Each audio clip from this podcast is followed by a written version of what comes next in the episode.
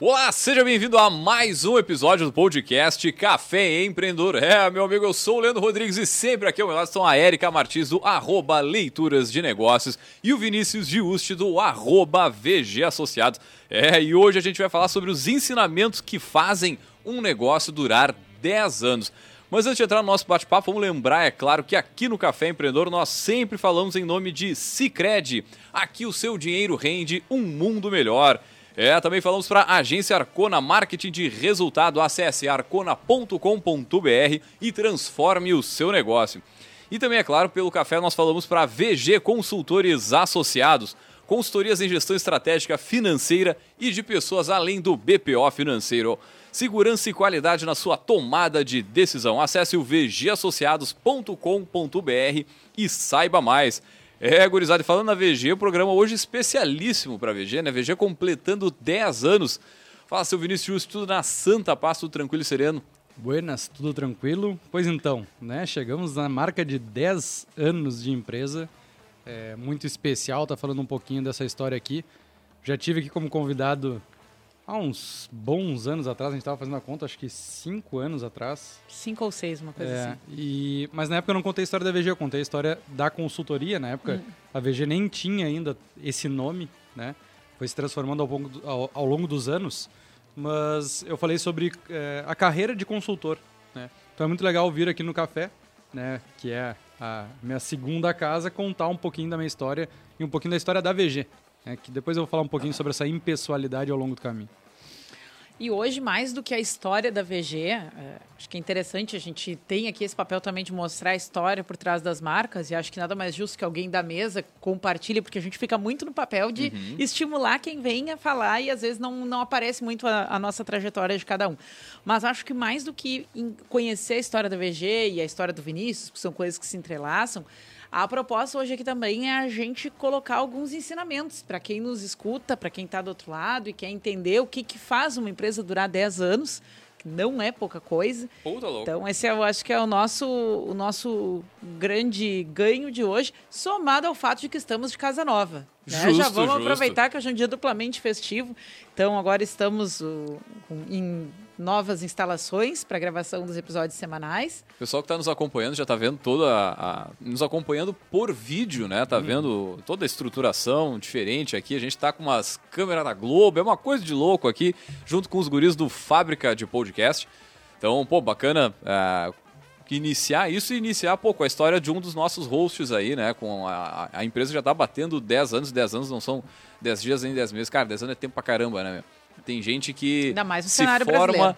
num- se forma numa área e ainda vai para outra e se, cara, durante uma janela de 10 anos. Então, a gente tem muita coisa que dá pra gente explorar. E uma coisa legal da história do Vinícius que eu acho muito interessante é que muito da tua, da tua trajetória ela foi como consultor, né? E como esse é- é- essa essa aproximação com várias empresas através da consultoria, cara, ela dá repertório, ela dá insight, ela dá muito conhecimento para fazer gestão de negócios e para a gente poder fazer esse bate-bola aqui com todas as pessoas que passam né, e deixam um pouco da sua história aí, né? Também vou acrescentar uma observação antes de começar, Vinícius. Para quem nos escuta, a gente está falando de um mercado que tem baixa barreira de entrada, mas que, ao mesmo tempo, a questão da permanência no longo prazo é, é de se observar. Né? Mais ainda nos instiga a entender o que, que faz um negócio durar 10 anos, porque, bom, se não é uma atividade regulamentada e qualquer um pode se intitular consultora, que é uma discussão que a gente fez até no episódio que o Vinícius estava aqui, e um outro sobre contratação de serviço de consultoria, ah, bom, ok, entrar é fácil. O que, que faz, o que, que precisa para se sustentar ao longo de um período de tempo? É, onde é que a, a coisa pega, onde é que vem o desafio, depois onde é que vem né, a virtude. Então, vamos passar a palavra para o nosso convidado e host. Buenas. Eh, esse ano foi um ano de muita reflexão, né? Acho que quando tu faz 10 anos de empresa, é, 9 de CNPJ, 10 de empresa, que eu acho que isso é importante falar para quem nos escuta, que nem tudo vai começar legalmente, nem tudo vai começar da forma correta desde o início. Comigo não foi diferente. A, a VG começa com uma atividade paralela e acho que um dos primeiros, eh, a gente brincou aqui de, de trazer ensinamentos, mas acho que o, o primeiro ensinamento é essa relação com as pessoas, né? De tu enxergar que tu vai precisar Tu precisa de contato, tu precisa de network, tu precisa é, criar sólidas é, relacionamentos sólidos para que tu perpetue e que tu plante isso para colher futuramente. Isso não é só teoria, tá? É, a minha história ela começa na faculdade, então quando eu fazia ainda administração na falecida Atlântico Sul, né, que depois foi comprada aí pela Anhanguera, Croppen, sei lá, Croton. agora já tem 75 nomes já por trás. E lá eu conheci uma das nossas futuras convidadas aqui, a Cibele Valente, que foi minha professora é, na disciplina de recursos humanos. E eu sempre fui aquele aluno que eu prestava atenção em aula, não era muito de estudar, mas prestava atenção em aula, mas discutia bastante com os professores no sentido de entender realmente as coisas, né? de trazer exemplos práticos para conseguir entender o que estava sendo colocado. Cara, e do fiz... fundão ou não? É, que o que acontece? Como eu entrei no quartel, eu fiz uh, três cadeiras na Católica e depois fui para o Atlântico Sul. Então eu tive aula com todas as turmas. Eu não entrei naquele, naquela no turma módulo fixa. fechado. É, é, eu só não tive aula com a turma do meu pai. Foi a única turma que eu não tive aula. O resto Sempre tive... forasteiro? Sempre eu estava lá, fazia duas disciplinas com um, uma com a outra. Então é, eu, eu meio que permeava ali por vários e também com isso fiz vários relacionamentos claro. com várias pessoas ao mesmo tempo.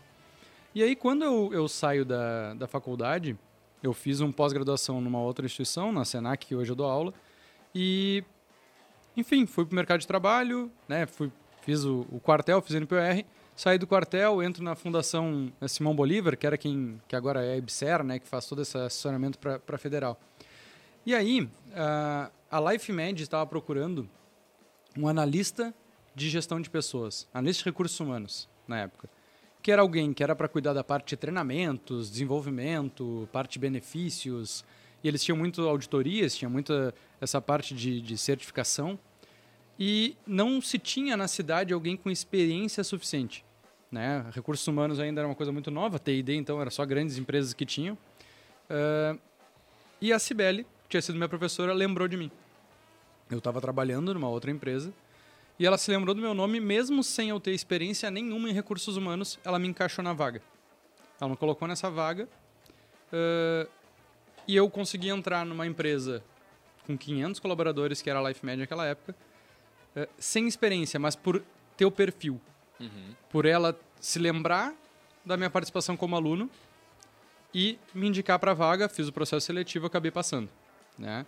Uh, aí começa a minha relação com a CBL, que foi muito legal, foi muito importante essa primeira colocação, porque quando eu estou na LifeMed, eu vou e faço um treinamento em São Paulo sobre plano de carreira, que era uma coisa super nova, era algo que nem existia aqui na cidade, e que eu tive a oportunidade de fazer um plano de carreira e ajudar na construção e, na verdade, no, no aprimoramento do plano de carreira já existente na LifeMed. Por que, que isso foi importante? Porque eu, com 25 para 26 anos, já em outra experiência, sou convidado pela Cibele para dar aula num curso de pós-graduação, no MBA em Gestão de Pessoas, uh, uma aula sobre plano de remuneração e benefícios, eu com 25 anos. Ali começa a minha história como consultor. Porque eu ainda trabalhava para algumas empresas, né? Então eu era CLT de uma empresa de era uma fábrica de software aqui em Pelotas, que eu já fazia grande parte do é, dos processos administrativos, financeiros, toda a parte de gestão de pessoas, porque eu vinha com essa bagagem de plano de carreira, então construí o plano de carreira lá dentro. E ela me coloca então na sala de aula para dar curso, para dar um, a disciplina num pós-graduação no MBA, eu com 25 para 26 anos. Isso foi muito marcante para mim. Uhum. E eu já vinha é, há muito tempo vendo que o pouco que a gente sabe muitas vezes é muito perto do que os outros sabem, né? E essa realidade, por todas as empresas que eu tinha passado, eu já conseguia vivenciar e eu sempre conseguia agregar um pouco a mais. Então eu sempre fazia coisas a mais do que era a minha função, porque a empresa não tinha estrutura nas outras áreas, nos outros setores.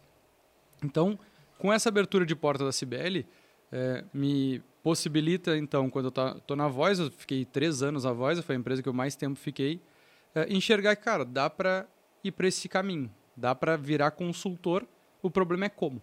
Uhum. E esse foi o meu grande desafio, falei isso no nosso outro programa, que por é, obra do destino, e isso é, uma, é, é, até engraçado de se contar, foi com a principal concorrente da Cibele.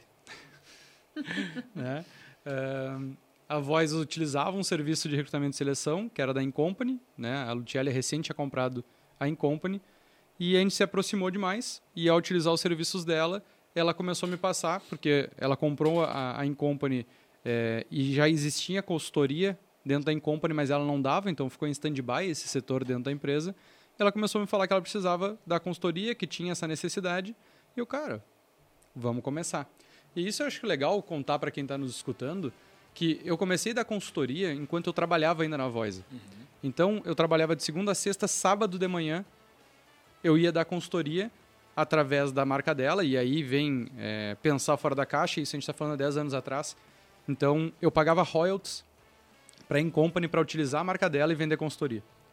É, então, para quem está enxergando e não, não sabe como acessar mercado, não sabe como se relacionar, cara, ela não era uma franqueadora, mas eu desenvolvi um modelo de negócio na hora para que aquilo fosse bom para os dois lados. Possível. É, e, sim, sim. Né? E o primeiro cliente vem através da Incompre por parceria, e aí vem o segundo network, né? Pô, eu faço network com a concorrente dela, né? Com a professora antes. Com a professora, e faço um network com a concorrente e me dou super bem com as duas até hoje. Né? A Lutieri, a gente tem um casamento aí de, de CNPJs que a gente brinca, nossas empresas são co-irmãs, uh, e a Cibele, tenho ótima relação com ela. Mas, então assim eu começo a prestar consultoria. Primeiro cliente em Piratini, fora da cidade, uma confecção com cinco lojas espalhadas pelo interior do interior do Rio Grande do Sul. E assim eu começo fazendo um planejamento estratégico, fazendo um diagnóstico empresarial, é, começo com o básico para aqueles que têm pouco. Uhum. Né? Eu lembro que ficou, foi muito marcante nessa, nessa primeiro contrato, porque eles tinham uma fábrica, né? eles produziam, eles tinham uma confecção, e um dos pontos que eu levantei lá no planejamento foi que eles precisavam controlar a produção, né? porque não havia um controle de produção. Então, quantas peças produziam por mês? Quantas davam problema na qualidade? Quantos tinham retrabalho? Quanto tempo levava, em média, uma peça? Quanto tempo levava por cada costureira, né? Fazer ali os KPIs, que na época não se chamava de KPIs, né? Uh, e aí eu lembro que até hoje que a resposta que eu tive foi não, a gente não quer controlar isso. Não é importante. então, esse é o segundo ponto que eu acho que é importante para quem tem empresa, e não é só uma consultoria, é a resiliência. A gente vai escutar muita coisa uhum. ao longo do caminho, mas muita coisa, dos mais variados tipos de clientes, parceiros, pessoas, funcionários, uh, familiares, né? Mas tu tem que ser muito resiliente e entender o que que tu precisa absorver de cada é, momento, né? O que que tu vai tirar de lição para aquilo realmente fazer sentido aonde tu quer chegar. E naquele momento, quando eu inicio a empresa, eu queria me testar na consultoria. Eu queria entender como era ser consultor. Eu tinha uma grande barreira porque eu tinha de 25 para 26 anos.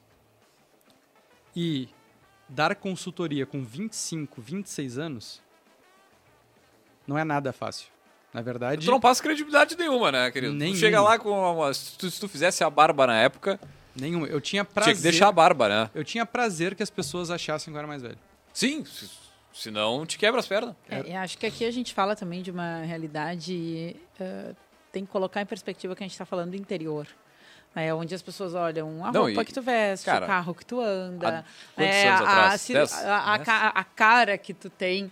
É, eu, eu sei que tem uma discussão muito forte aí entre a questão da, da imagem e, e acho que é um movimento muito forte de desconstruir esses estereótipos que a gente tem, tanto quanto consumidor, como contratante, como fornecedor, enfim, nas diversas posições se, se discute muito isso mas, na realidade, o viés fala mais alto, né? E as questões culturais se atravessam muito. E o nosso mercado, né? sempre lembrando que aqui a gente é ouvido em todo o país, então, com certeza, tem pessoas que nunca chegaram até uh, Porto Alegre, vamos uhum. dizer assim, imagina, a gente está falando de 250 quilômetros para baixo. É, e desce mais um pouquinho para chegar né, em Piratini, né?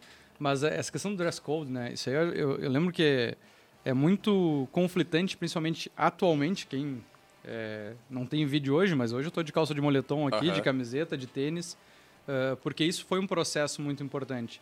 Né? Entender como eu deveria me vestir naquele momento, porque com 25 anos, quem me olhasse, eu parecia um velho, porque eu estava sempre vestido lá de camisa. Tá, não, de... mas é que esse era o dress code do administrador. Exatamente. Era, era, isso que se esperava. Tu vê, alguém formado em administração, cara, tem que se vestir assim. Exatamente. Eu, quando eu fiz. Eu também entrei jovem, com 22, cara. Eu fui fazer o concurso lá do, do, do, do IFE era camisa, calça e sapato, sapato social, assim. Uhum. Cara, com 22, pelo amor de Deus. E, e era necessário, né? Isso era super E necessário. ridículo também, se for olhar assim, bah, não, não, Mas não pra- fecha, mas né? pra aquela época não era, né? Sim, É é que aquela era, era o jogo, tu tinha que jogar o jogo, né? O que, o que é mais louco, assim, pra quem nos escuta e é jovem, vamos dizer assim, é, a mudança em 10 anos é, é gritante Tá no louco. mercado de trabalho, né? O que a gente está falando que parece que foi ontem, é, só fazendo um parênteses, é, lá na VG a gente tem um, um encontro mensal que sempre tem uma dinâmica. Uhum. E daí é sempre de acordo com o que acontece no mês. Então, como era o mês de aniversário de 10 anos da VG, é, a parte de pessoas pediu para que a gente levasse foto nossa de 10 anos atrás e que a gente contasse um pouquinho do que a gente estava fazendo naquele momento. Óbvio que eu estava abrindo a empresa, né? É, e também uma mensagem que a gente daria para o, o nosso eu do passado. E aí foi muito legal porque tinha estagiário que era bebê, que era criança, que tinha 10 anos de idade, 9 anos de idade há 10 anos atrás. Então é isso, eles tinham 9, 10 anos, a gente estava vestindo sapato já. A gente estava colocando camisetinha para fazer atendimento para cliente e assim que começou a VG. É, começou sem estrutura, porque eu comecei é, atendendo os clientes fora, utilizava a estrutura da Incompany, né, pela, por essa troca de royalties, mas trabalhava muito na garagem. Tem uma foto emblemática ali na- nas redes sociais, que sou eu sentado numa mesa de plástico, na garagem da casa dos meus pais, que eu morava com eles até então, trabalhando ali, com um notebook, né, sentadinho, sempre com chimarrão. Isso é uma marca da VG que eu levo até hoje.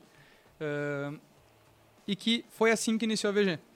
Com a simplicidade, entendendo principalmente o que eu gostaria de estar fazendo, mas começou comigo como consultor avulso, Uhum. como um consultor único, sem equipe, e isso se manteve aí por cinco anos. né? Então, passei praticamente quatro, cinco anos sem equipe, trabalhando de forma independente. Um ano depois que eu já estava... Na verdade, acho que é importante contar um pouquinho da caminhada, porque como é que tu começa um negócio de consultoria? Né? Como é que foi para acessar o mercado que você estava falando? Aí a gente tem que pensar fora da caixa. Aí foi um, um gancho que eu tive, um, um insight muito interessante, que como eu dava aula eh, de cargos e salários, eu entendia que um dos momentos de um plano de carreira, tu precisa te- ter referência do mercado. Tu precisa buscar informação do mercado. E isso também há 10 anos atrás não, Não. existia. Né? Era muito difícil. Eu lembro que quando eu estava na Voisa, o CEPRORGS, que é o Sindicato das Empresas, olha só, é o Sindicato das Empresas de TI. E o nome é Sindicato das Empresas de Processamento de Dados.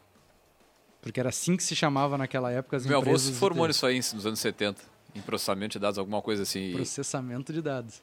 E aí o CEPRORGS tinha uma pesquisa salarial que era somente das empresas de TI no estado, e daí tu conseguia comprar por recortes. E eu tentava acessar isso de maneira eh, local e não existia. Existia uma nacional da Catu, da Cato, eu nem sei se existe ainda. Pá. eh, lembra da Cato Online? Eh, mas localmente a gente não tinha nada.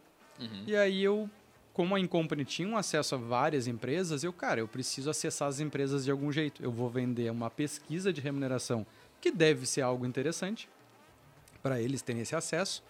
E aí eu já vou ter a porta de entrada aberta para ir lá conversar com eles, mostrar os meus serviços, o que eu posso fazer, o que eu não posso fazer. Chegar através de um produto. Exatamente. Que seja interessante para eles, que eles tenham a já necessidade. dentro da, da área que tu tá almejando entrar, que era a gestão de pessoas. Então, criei a primeira edição da pesquisa de remuneração estratégica e fui lá, bater de porta em porta, fazer contato, pegar telefone de A, de B, pedir para alguém ligar, fazer intermédio. Uhum. E rodei muitos quilômetros batendo de muita porta em porta das empresas aqui da cidade para fazer a primeira edição.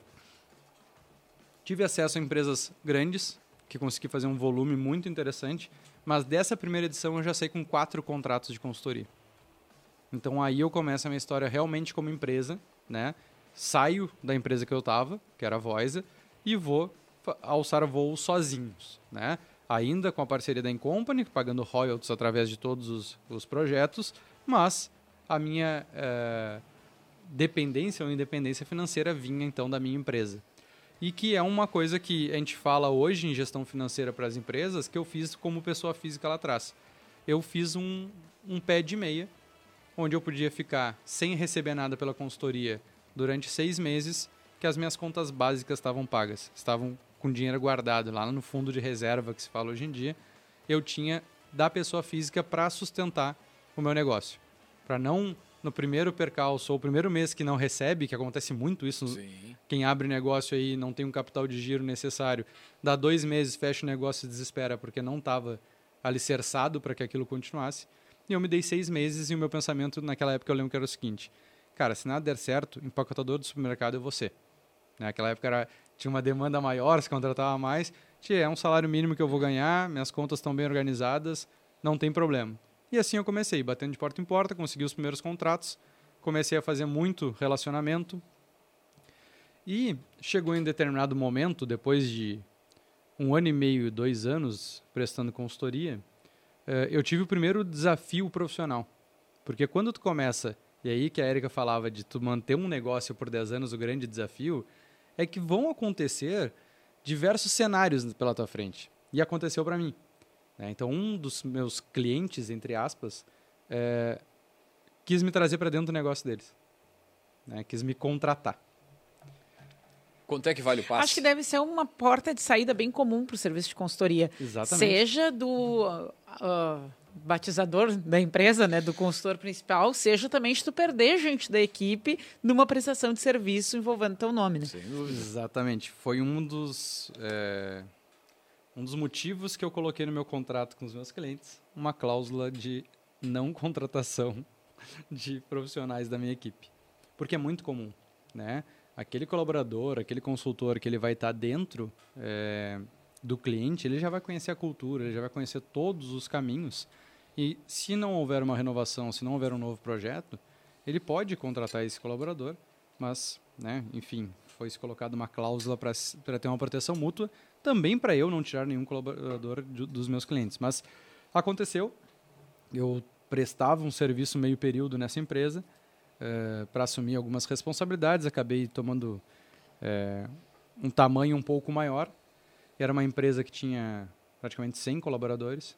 E eu comecei a assumir um setor, assumi outro setor, ficava quatro horas, passei a ficar seis horas, até que veio o convite oficial de. Porque eu, eu ficava seis horas lá e prestava consultoria no, nas outras quatro horas. Eu trabalhava nessa época dez horas seguidas, praticamente.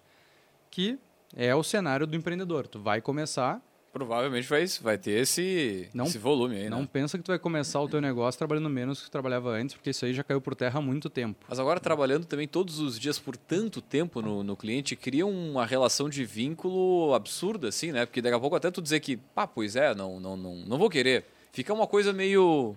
É, é um é que é um dos problemas da consultoria é entender qual é o período que a consultoria deve é, existir. Sim. né? A dependência da consultoria, se ela é- isso dá um outro programa. Mas aconteceu e aí me convidaram para ser gerente geral da unidade. Quanto vale meu passe? Fiz um cálculo, Sendo que você negocia contigo mesmo, né? exatamente, quanto é o valor hora, quanto é o valor hora futuro, né? Porque hoje tu está nesse momento, mas se tu vai continuar lá, Custo de oportunidade. tu diminui tua capacidade de, de evolução. E acabei chutando um número alto. eh, aceitaram. E aí Pausa dramática. E aí? E agora? E aí, o que, que eu vou fazer?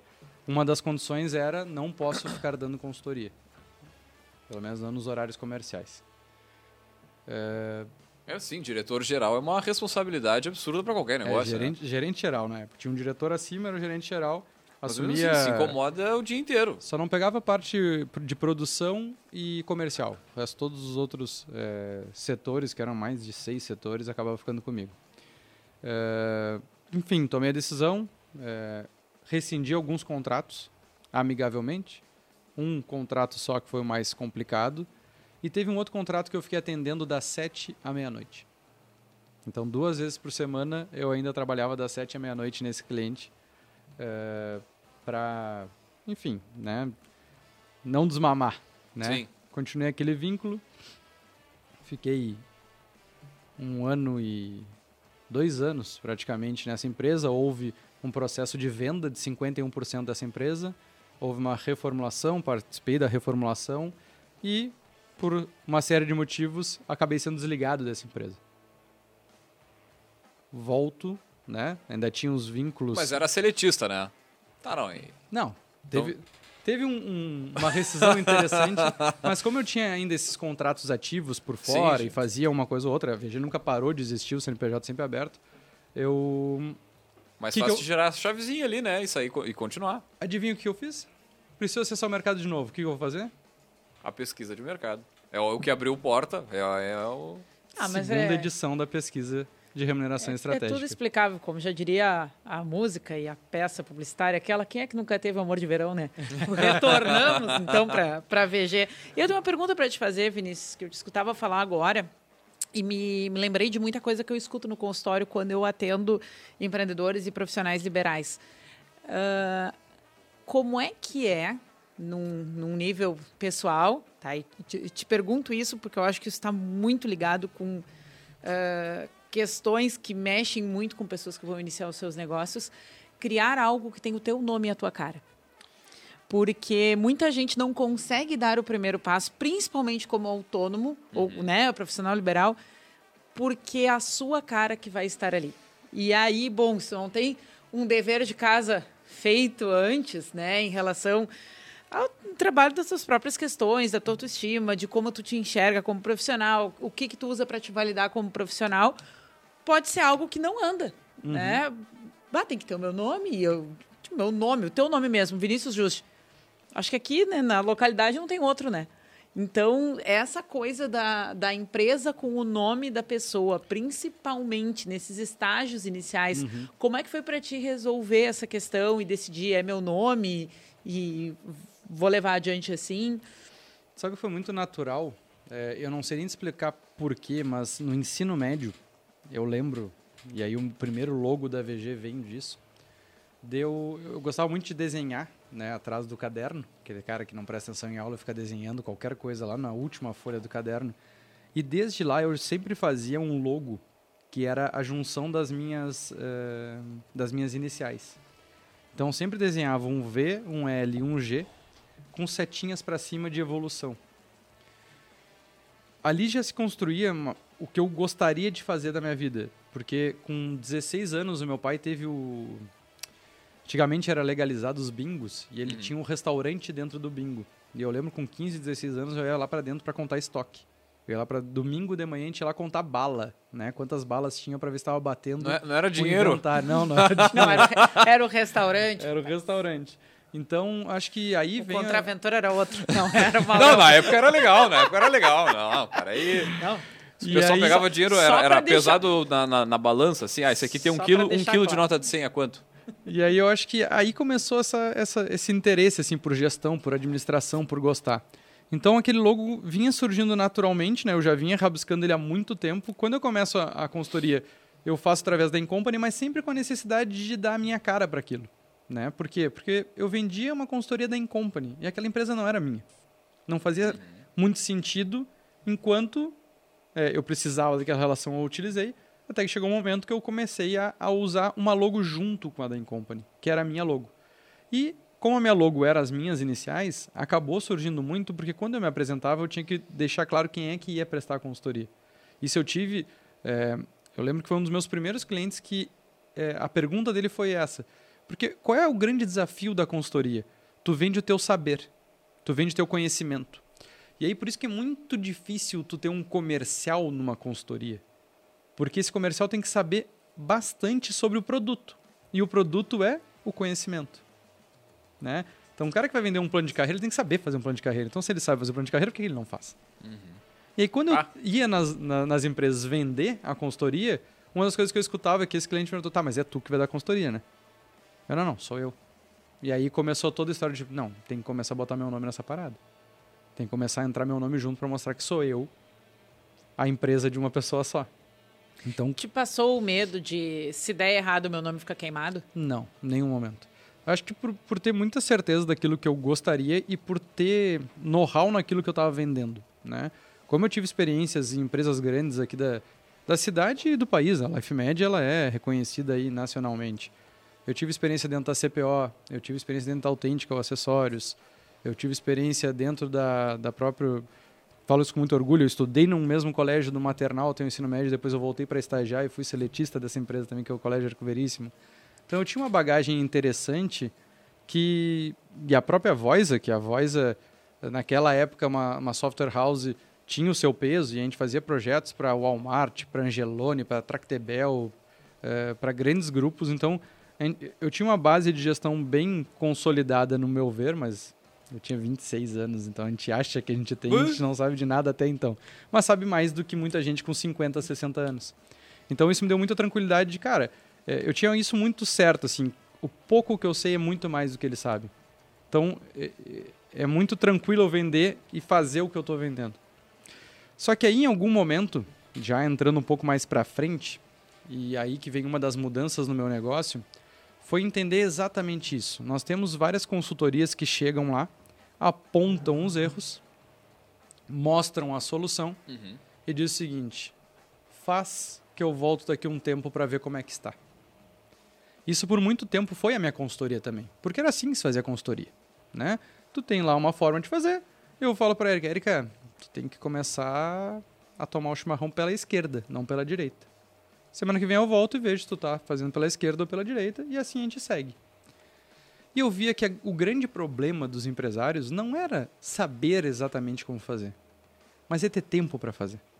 É ter alguém que faça por ele porque ele não vai conseguir fazer. E aí foi um dos motivos que eu comecei a ter equipe. Porque eu precisava de pessoas que estivessem dentro dos meus clientes fazendo mais o operacional. E isso começa com cinco anos de empresa, basicamente. Uh, começo a pe- a, a buscar uma equipe para fazer isso. E aí vem um grande desafio da consultoria, que é o quê? Tu não tem outras empresas de consultoria. Né? Então, se pegar o tamanho da cidade de Pelotas há 10 anos atrás, eu não sei se a gente tinha uma ou no máximo duas mãos cheias de empresas de consultoria. Quiçá com equipe. Que muitas vezes eram os próprios sócios, que eram dois, três, quatro sócios ali, que eram os donos, e tu não vai tirar um sócio de uma consultoria para entrar na outra assim. Então, da onde eu vou pegar eh, os profissionais para trabalharem na minha empresa? Eh, busquei pessoas mais qualificadas para compor esse projeto. Não deu certo. E aí foi meu primeiro, eh, primeiro baque de montar uma equipe e ver que aquilo não deu resultado, porque eu não conseguia estar em todos os locais ao mesmo tempo. E eu passava uma orientação e não conseguia fazer com que aquilo eh, fosse para frente da forma que eu enxergava, porque não dava tempo de fazer o treinamento, porque a gente trabalha para o projeto, o projeto vai estar ali muito ajustado e, e um dos problemas da consultoria até hoje é a precificação.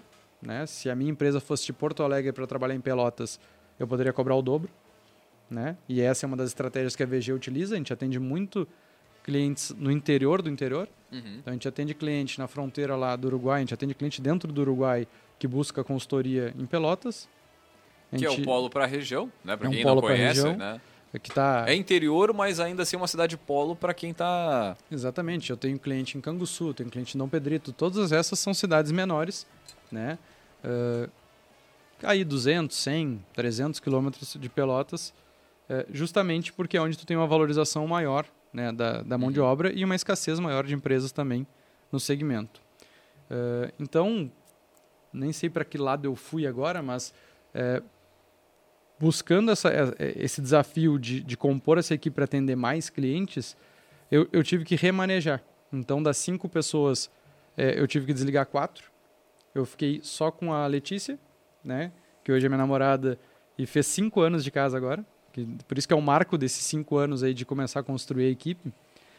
E eu tive que dar dois passos para trás e entender o seguinte: eu preciso formar pessoas.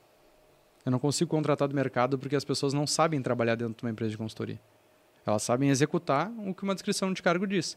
Agora, tu te adaptar a cada projeto e entender que tu vai fazer papéis diferentes e que tu tem que buscar um resultado é, que não... É muito difícil tu descrever um processo de consultoria. E acho que nem todas as pessoas que trabalham numa empresa de consultoria são necessariamente consultores. Acho que isso é um, uma confusão comum, porque talvez nem todo mundo vá atuar num projeto, nem todo mundo vá abrir uma nova frente, ser um prestador de um determinado tipo de serviço. Acho que a gente fala de uma coisa muito peculiar quando a gente fala de, de empresas de consultoria, né? Eu acho que isso vem na maturidade, porque quando eu comecei a equipe lá atrás, eu buscava consultores.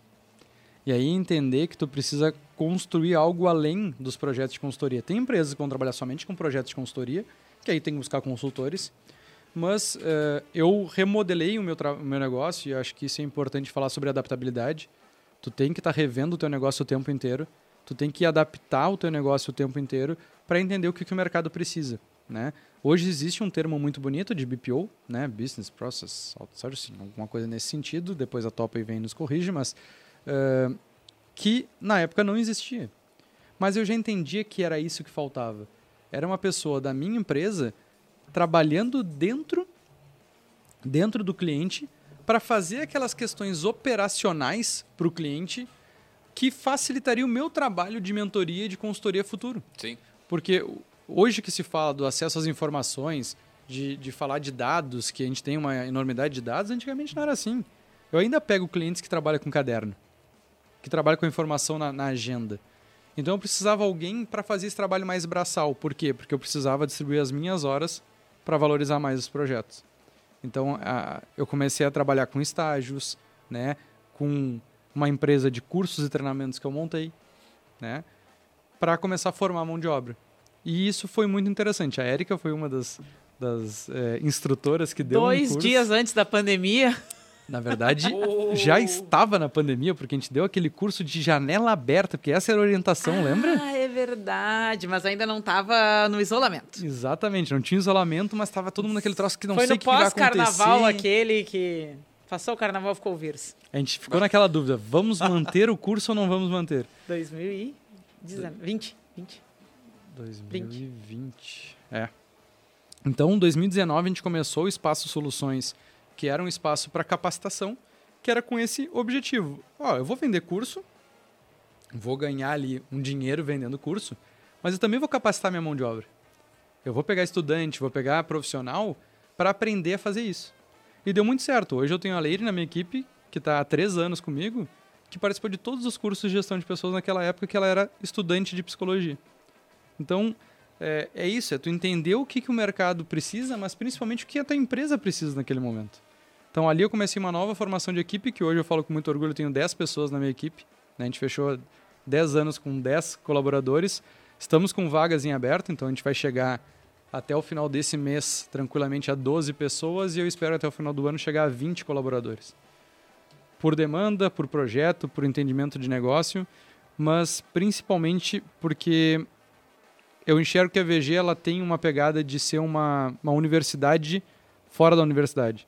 A gente ensina muito na prática os alunos, os iniciantes, ao que é de verdade fazer um financeiro numa empresa, fazer a gestão de pessoas numa empresa, se envolver em projetos estratégicos. E aí vem um ponto que é importante para o empreendedor que está nos escutando. Qual é o propósito da tua empresa? Nem sempre o propósito maior vai ser o lucro. É, eu passei dois anos da VG não tendo lucro para colher agora os frutos daquilo que eu plantei conscientemente. Uhum. Né? Pois é, Cara, chegando no, no, avançado aqui, 45 minutos de programa, não, agora tá, a gente já. vai para a faca no pescoço, né? Uma das perguntas já que eu queria tá. fazer era sobre isso, mas te, te passo, faz a tua primeiro, depois volta. Não, eu ia te perguntar o seguinte, cara, como é que nesse meio tempo ninguém se interessou, por exemplo, ser sócio ou se não teve oportunidade, e até mesmo a gente sabe que o setor né, de consultora é muitas vezes para tu fazer a galera ficar. Uma das formas, a gente tem até programa de, participa de sobre isso que é o partnership, isso. Programa de participação. Mas enfim, como é que é essa questão aí para ti? Sempre foi sozinho? Eu tive um, eu tenho um cliente até hoje que se eu falasse que eu quero um investidor ele vem, tá? Mas é, eu sempre busquei que a VG fosse sustentável, né? A gente vê muito a questão agora com a queda do dinheiro para as startups, né? Então, como, as, como os negócios têm que ser sustentáveis, uhum. a VG sempre foi sustentável, né? Ela pode não ter dado lucro em alguns momentos, mas ela não dava prejuízo. Até porque a preocupação sempre foi das pessoas ganharem bem. Então Sim. eu preferia que as pessoas ganhassem bem, mas que é, abdicava do lucro para mim, né? Como sócio é, 100%, sócio único. O partnership ele existe dentro da VG. Nós temos uma estruturação de carreira onde tem lá todo um crescimento que a cada ano tu vai ganhando uma construção. E aí eu falei do, do chimarrão ser importante para nossa cultura. A nossa cultura organizacional é fantástica. Tá? Isso é uma das coisas que eu mais me orgulho. O maior ativo que eu tenho na minha empresa é a cultura. O ambiente e a cultura de trabalho é algo que eu ensino em aula, mas é algo que eu pratico no dia a dia. Isso não quer dizer que as pessoas não vão sair. Uhum. Mas isso quer dizer que é, tu tem certeza que as pessoas que estão lá estão gostando de estar lá. Né? E aí nós temos esse, essa, essa construção de tempo dentro da VG, onde tu, com seis meses, Com um ano tu ganha a cuia, com dois anos tu ganha a bomba, com três anos tu ganha o porta-erva, com quatro anos tu ganha a térmica, com cinco anos tu ganha a mateira, com seis anos tu ganha uma viagem dentro do Rio Grande do Sul. E esse caminho vai se trilhando até com é, oito anos tu tem a possibilidade de comprar parte da empresa e com dez anos tu ganha uma fração da empresa. Ninguém chegou a 10 anos, Sim. né? a não ser o Vinícius que tem 100% das cotas. Mas é algo também que eu estou revendo, porque, é, o que eu falei, é adaptação. O mercado hoje ele é muito diferente do mercado de 10, de 5 anos atrás, quando eu montei esse plano. E a geração é diferente. Então, provavelmente, isso vai ser dividido por dois. A geração não tem essa paciência, não, Não. não, se vê a, a- daqui a 10 anos na frente, né? O Não. pessoal é Não se vê nem cinquinho e olha lá. coisa. Exatamente. Exatamente. Então, isso provavelmente vai ser dividido por dois. Mas o que, que eu montei foi o PLR. Tá? Vocês se veem fazendo a mesma coisa daqui a 5 anos, 10 anos? Pausa dramática. Eu me vejo menos atuando na, na ponta e mais só gerindo o meu negócio. Eh, mas aí eu criei o PLR. PLR com muito orgulho, cara. Eh, agora, final de, de junho, a gente fez eh, a segunda distribuição do PLR, PLR. Participação de lucros e resultados. Lá a gente Isso tem... é bonito, você tem que fazer. Seu tipo de sigla que não pode ser sigla. Você tem que falar a frase inteira. Participação nos lucros. Isso é bonito, tio. E foi algo que, que foi criado justamente para esse ser um partnership semestral, Uhum. né? Que foi feito, a gente desenvolveu ele por cento de custo, então cada cento de custo, que é quase que são empresas dentro de um guarda-chuva da VG, que é algo que para frente pode ser que aconteça. E a gente conseguiu distribuir, que para nós é muito, nós batemos um recorde de faturamento. Em 2000, no primeiro semestre de 2023, a gente faturou todo o ano de 2021 e a gente faturou 75% do ano de 2022. A VG ela cresceu na pandemia. Né? Toda a minha equipe ela foi, é, como eu falei da Leire, lá que está com três anos, então tirando a Letícia, todos os colaboradores foram contratados durante o, setor- o tempo da pandemia ou agora no momento, não sei se é pós-pandemia que a gente fala, mas a VG cresceu na diversidade, enxergou o caminho para se fazer. E aí a gente consegue um faturamento de 75% do ano de 2022 e a gente distribui é, um valor bem interessante para a nossa realidade. Acho que isso, isso é uma das coisas que eu sou mais transparente com a equipe. Nessa apresentação do PLR são abertos todos os números. A empresa inteira sabe de tudo, de quanto fatura, de quanto lucra, de quanto do lucro vai para uma reserva, de quanto lucro vai para o sócio, de quanto lucro vai para a equipe. É uma distribuição que é feita por proporção de salário e tempo de casa. Então quem, vai, quem fideliza a empresa vai ganhar mais ao longo do tempo. E quem tem um salário mais alto, a princípio, participa mais na complexidade para gerar o lucro. Então são, são ações que a gente vende para os nossos clientes, mas que a gente também pratica internamente. Acho que esse é um dos segredos da VG. Não ser aquela casa de ferreiro, espeto de pau, não. É, então, botar em prática dentro da empresa de consultoria aquilo que tu está vendendo, aquele conhecimento que está lá fora. E esse é o meu maior desafio, conseguir equilibrar isso. A minha atuação como consultor e mentor, que eu ainda sou, mas eu estou gerindo uma empresa de 10 colaboradores. Tu tem que ter tempo para isso. Tua remuneração não pode ser somente dos projetos. Tu tem que ter uma remuneração para gerir o teu negócio. E aí que eu consegui, a cada ano, a gente vai mudando a sustentabilidade do negócio, mudando a forma de gerir o negócio, trazendo mais pessoas. Eu tinha duas supervisoras, hoje eu tenho uma supervisora que é a Letícia na parte de gestão de pessoas. Consegui que a minha equipe financeira eh, seja um pouco autogerenciável, e isso foi uma proposta feita com eles. Foi algo que eu nunca tinha feito. A última contratação, sentamos todos os colaboradores, botei os dois perfis na tela sem indicar nome e eles definiram qual era o perfil que ia ser contratado para fazer parte da equipe.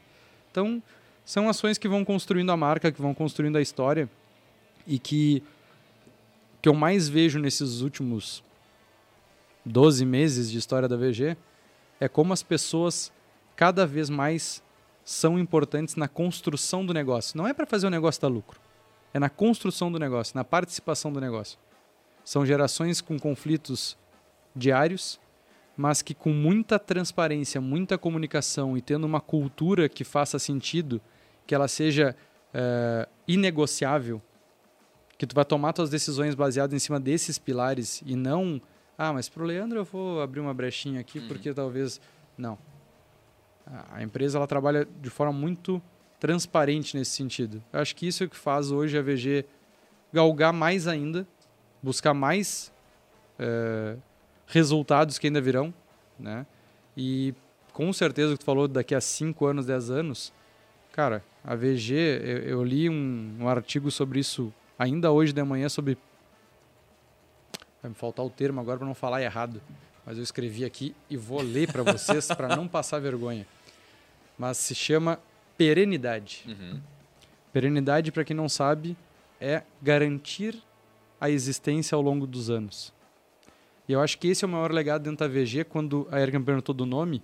Ao longo do tempo, a VG foi mudando o nome para Vinícius Juste, Vinícius Juste e consultores associados, VG e consultores associados, VG consultores associados, foi tirado o E, porque não tinha mais a pronunciação de um mais os outros.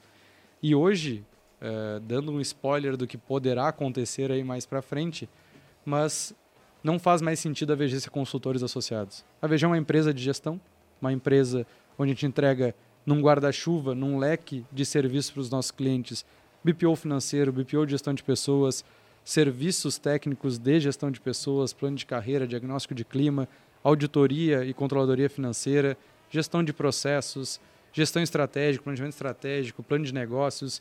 Então a gente entrega uma gama de solução que não passa apenas por consultores, mas passa por uma equipe multidisciplinar. E a solução não é mais só consultoria também, né? Não é mais.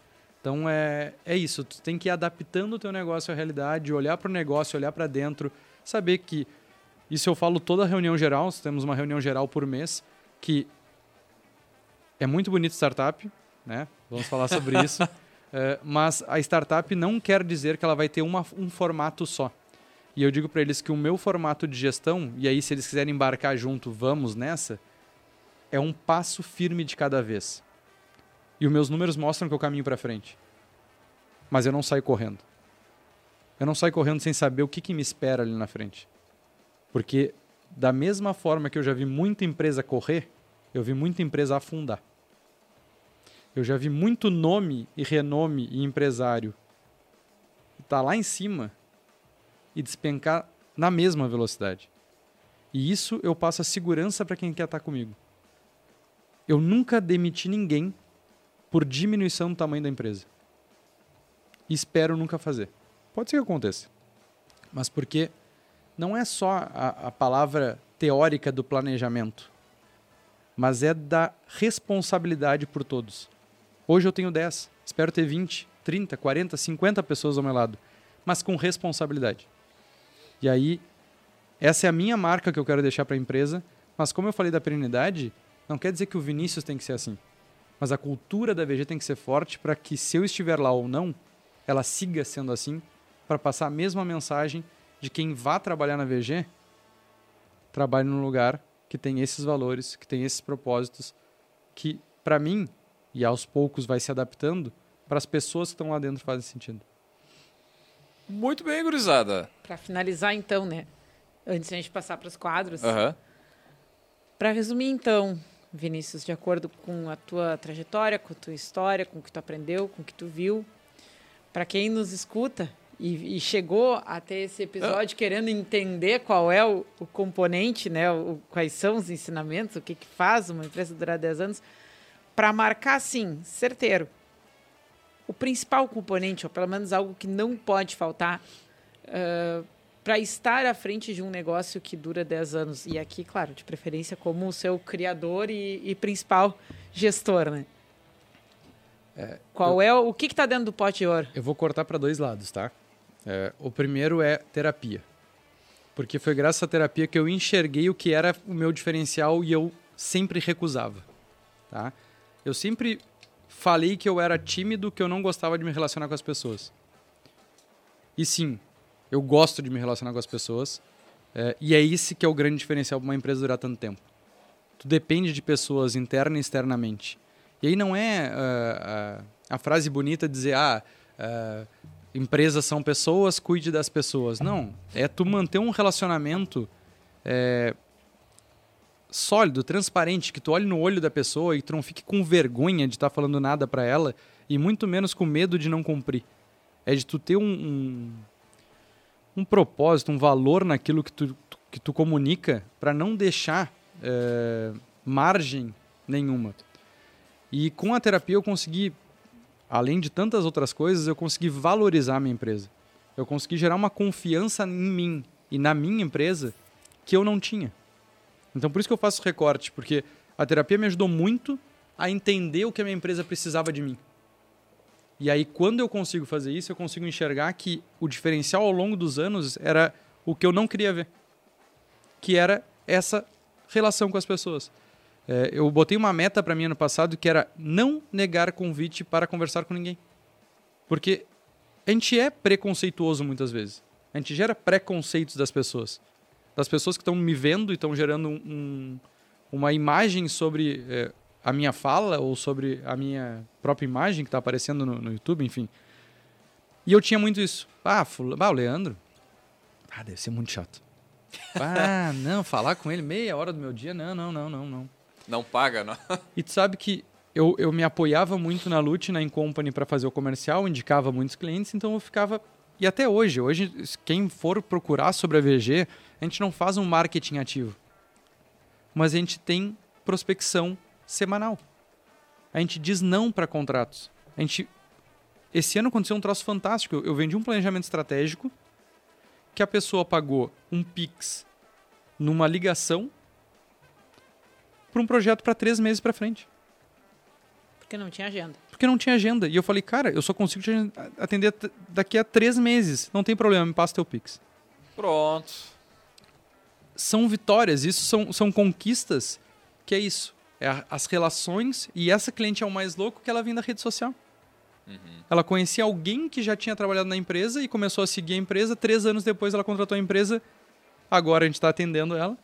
E ela disse, porque eu gostava do jeito que vocês faziam a gestão da empresa de vocês. Eu me espelhava na empresa de vocês, agora eu quero que vocês façam isso aqui dentro da minha empresa. Então, isso é o que mais dá orgulho nessa trajetória, é essa relação que fica. Eu fiz muitas amizades com os meus clientes, a grande maioria eu tenho é, relação ainda hoje, e, e isso é o, o, que eu mais tento passar para minha equipe. É, problemas todos vamos ter, os clientes problemáticos eles são a nossa vida. Se o cliente não tem problema, não tem porque contratar uma empresa de gestão. Então a gente tem que abraçar. A gente tem que abraçar entendendo que nós também temos problemas, eles vão ter. A régua, a paciência é, algo, é uma virtude, né? Em todas as relações. Então, para mim, o grande diferencial é isso. É tu te relacionar com as pessoas de verdade, de te relacionar olhando no olho e principalmente entendendo que todo mundo vai ter seus defeitos, a gente só tem que saber é, como lidar com cada um. Porque, sim, a gente tem que vestir algumas... É, não máscaras, mas. É... Dependendo do sentido, é. É, algumas não máscaras. Não necessariamente né? ser uma coisa pejorativa. Exatamente. Eu acho que quando fala de máscara, tu fala de saber fazer uma leitura da situação e uhum. saber quais são as habilidades e quais são os comportamentos que aquele contexto te exige, né? Isso é uma Exatamente. máscara. Não é necessariamente. Não, e falando nisso, tá caindo aqui, né? A máscara. Porque esse, menino, esse menino tá, tá, ele tá falando assim, ele tá, ele tá emocionado, né? Tá. Não, não, eu te Deixa. conheço. O cara, o cara normalmente ele mantém assim, né? Uma, uma. Como é que eu vou te dizer? Uma uma, uma armadura ali, né? Do, mas tá, esse menino tá, tá, quase chorando aqui. Ainda bem que segunda não, mas eu sou chorão, Eu sou chorão. Cara, eu não consigo ver um filme Netflix sem chorar. Mas é, mas é isso, eu acho que também a gente tem que saber celebrar e saber reconhecer o que a gente faz. Com certeza, né? cara. Dez anos não é fácil. Eu lembro quando eu fiz meu TCC na faculdade, tinha o dado que 10% das empresas duravam 10 anos. Porra, cheguei até aqui. Tá entre os 10. Virei Chegou. estatística Olha só boa. 10, Virei hein? estatística boa, muito bem. Então tá. Maravilha, Puxa, não, gurizada. Não, não. Peraí, vamos, vamos na sequência. Não, não, o quê? Não, não, não, não falei nada. Quadros, eu não falei nada, Porque não é porque ele é da casa que ele tem imunidade. Claro, claro. Começa. Ah, tem isso. Vamos aí. lá então, gurizada. Aqui, ó, temos um quadro antes. Não, ainda é o outro, né? O outdoor do empreendedor. Vamos deixar esse Virilo pensando numa, numa frase para a gente botar na Avenida Paulista, 40 não, não, por não, 4. Não, Ele pode decidir se é em arroba, se é em... Ah, é? Ele pode. Ele, a, a, a gente está te dando a é dica é aqui. Tudo. Avenida Paulista... A mensagem e onde o vai. O arroba de quem? Vai pensando. É, não. Se é paulista, se é arroba, se é helicóptero, se é tatuagem, isso é tudo contigo. vai, vai gente, pensando. A gente vai trabalhar aqui nos outros quadros, enquanto, enquanto dá uma pensadinha. Enquanto isso, nós vamos puxar ele, o Gotas de Inspiração.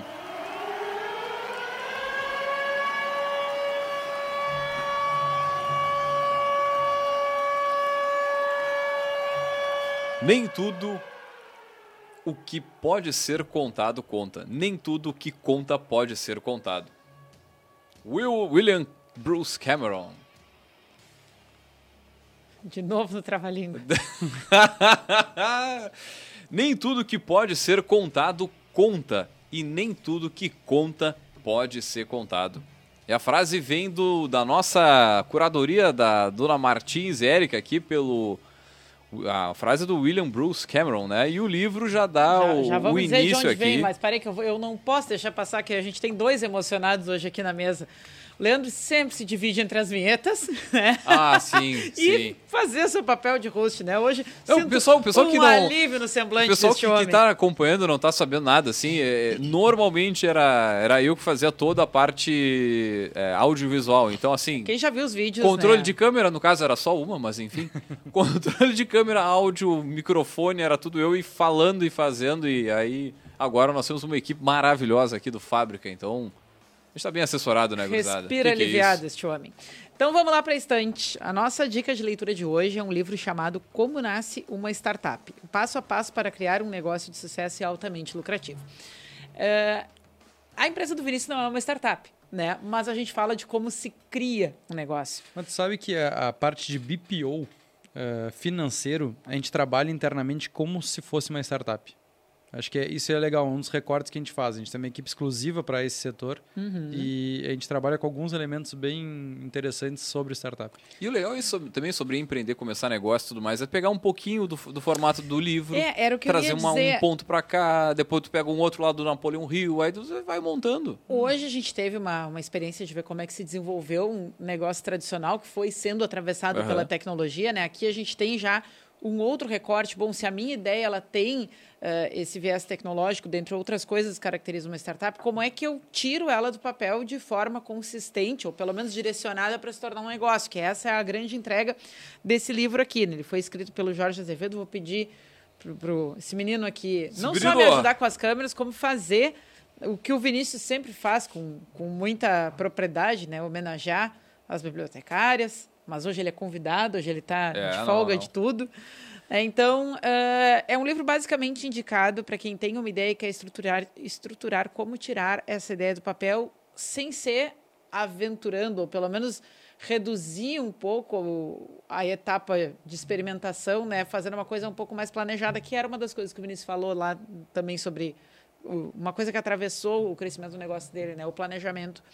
Então, enfim, é uma leitura gostosinha, fluida, curtinha. Cara, né? bem diagramado, bonito o livro também, é bacana. A gente trabalha com design. É. O livro E ele ajuda, massa, sabe? te ajuda a estruturar a tua ideia de negócio. Serve para quem não é startup? Serve. Tem coisa que vai ajudar. É que tem coisa que é muito focada, muito direcionada para navegar por esse formato de empresa. Mas, enfim, é- Maravilha, baita dica de livro, tirinho curto, Ah, dá pra vencer no, no mês. No mês nada, na, na, numa semaninha, né? Um final de semana ali, 180 ah, um final de semana de feriadão, vai rindo. 191. 190 páginas, tirinho curto. Vai rindo. Mandar um conjunto de beijo, abraço, então, quem pra quem? Pra quem? Pra Inajara Pires de Souza, Olha só. A bibliotecária. a bibliotecária. Então, Já canta aí pra gente, editora Iano, já que você tá com... Na Buzz Editora 2023, aqui no Café Empreendedor, só atualidades, só... Circulamos pelos atuais, pelos clássicos, andamos por todos os lados, já demos E já deu tempo aí, né. Vinícius? Já deu tempo. Vamos lá, então. Onde, primeiro, onde e qual a frase? Qual, onde e qual Ah, arroba? O local da frase. Ah, é, né? Cereja Tchê, no bolo. Eu sou bairrista, então vamos botar aqui no Rio Grande do Sul. De repente, vamos botar no arroba de um futuro entrevistado nosso. Estamos esperando a agenda, mas pode ser do Dudu Milk. Pô, né? Eduardo pro retorno, Leite, pro retorno, nosso- né? Que já esteve conosco. governador. Nosso governador. Enquanto prefeito já esteve conosco. É Mostra verdade. pouco o nosso bairrismo lá da VG, então, Aham. nosso governador aqui do estado. Eh, eu vou falar duas frases do mesmo autor que elas se complementam. Tá? Uma ele falou em 1940 e outra em 1945, que é ninguém menos do que Baden-Powell, que foi o fundador do escotismo, a qual eu fiz parte do movimento escoteiro, e essa frase estava no meu TCC também. Né? A primeira, de 1940, é o caminho para se conseguir a felicidade é fazendo as outras pessoas felizes. Mas a que complemento que eu mais gosto é deixe o mundo um pouco melhor do que encontrou.